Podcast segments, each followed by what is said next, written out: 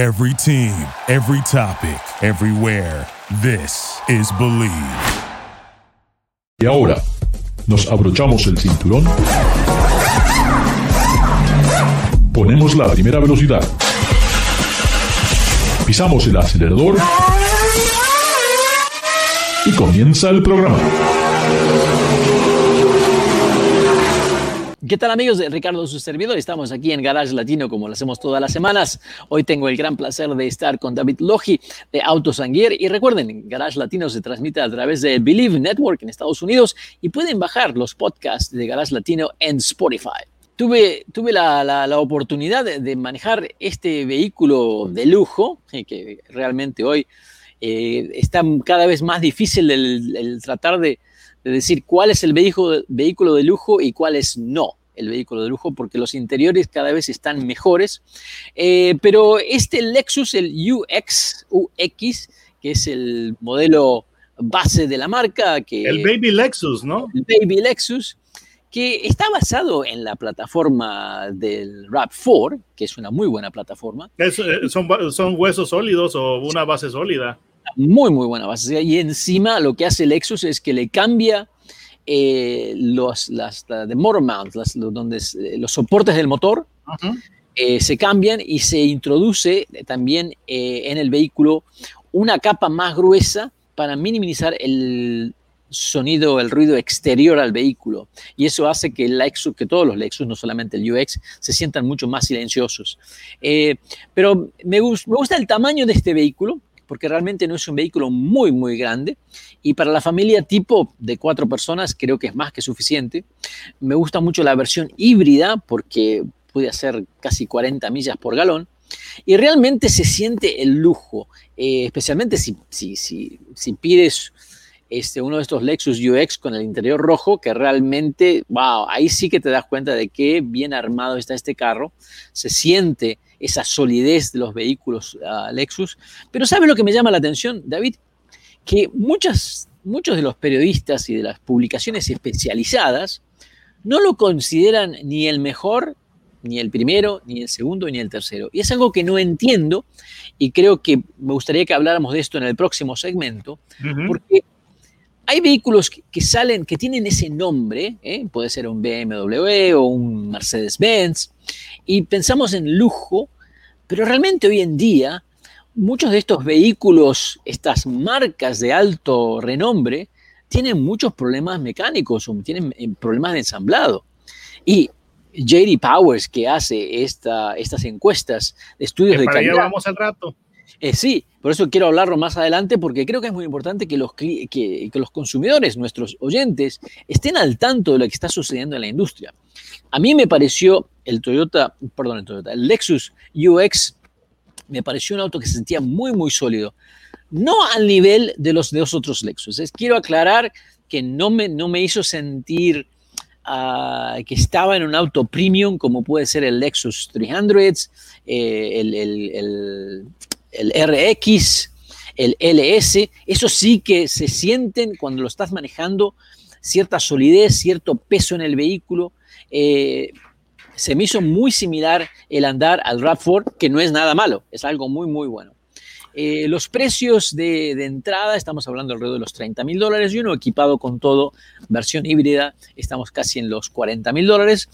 Eh, todo me pareció muy bien hasta que tuve que utilizar el sistema de navegación, los, los accesorios, eh, todo lo que es infotainment y, Lexus creo que tiene que dejar de usar este sistema que realmente no es tan fácil de utilizar.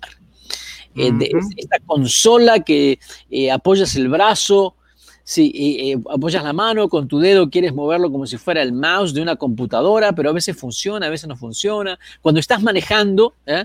no es una superficie sólida porque el auto se mueve con los baches. Entonces se me hace que ya es hora de que abandone ese sistema. Lo trataron, le dieron la oportunidad, pero realmente es el punto débil de estos carros. Y creo que es lo único débil que tiene este vehículo.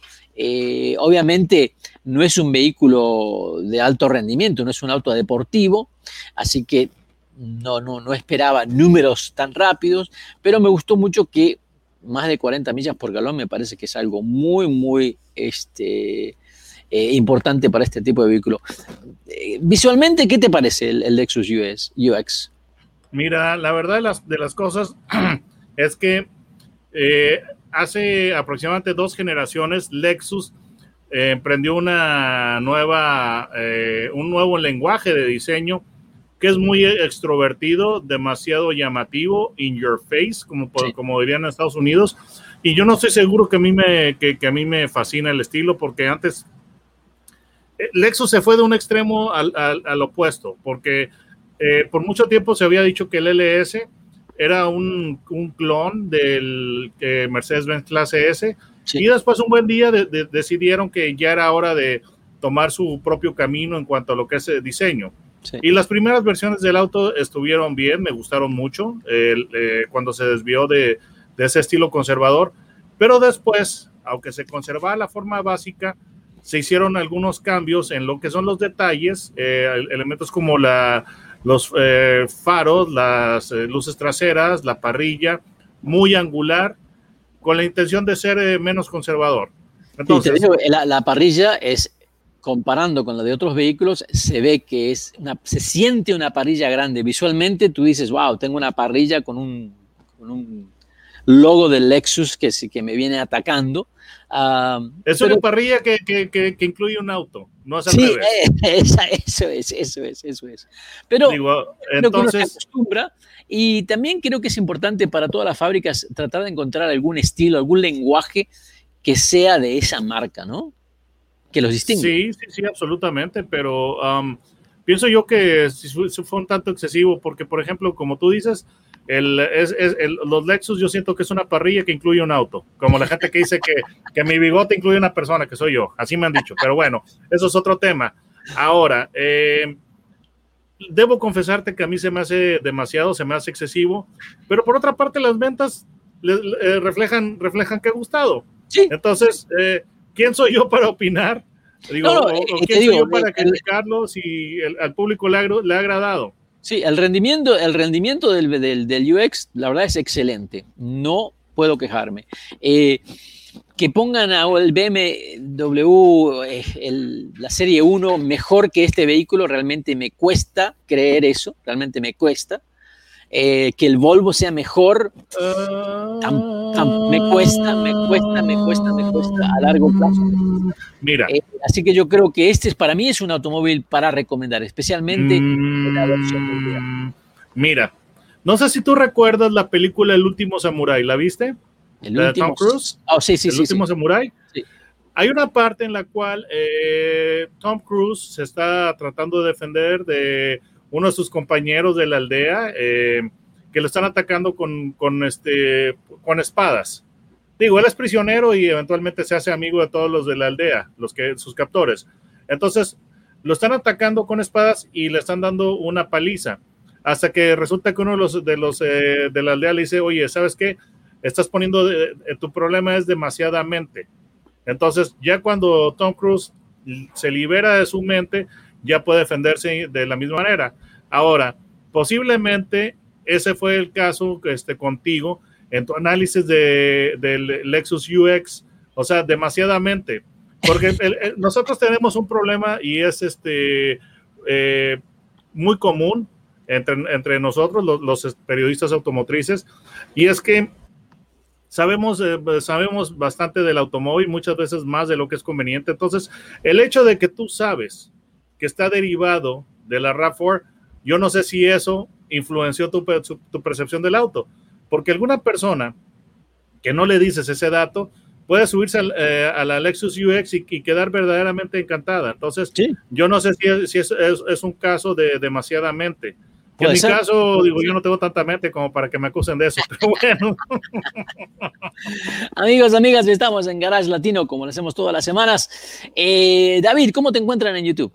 Eh, pues pueden poner eh, autos y el símbolo de AND, todo, todo junto, gear, todo continuo, sin espacios, autos, eh, símbolo de AND, gear, o si no, que es más sencillo, mi nombre que es David Logi y el Logi es con J, no es con G.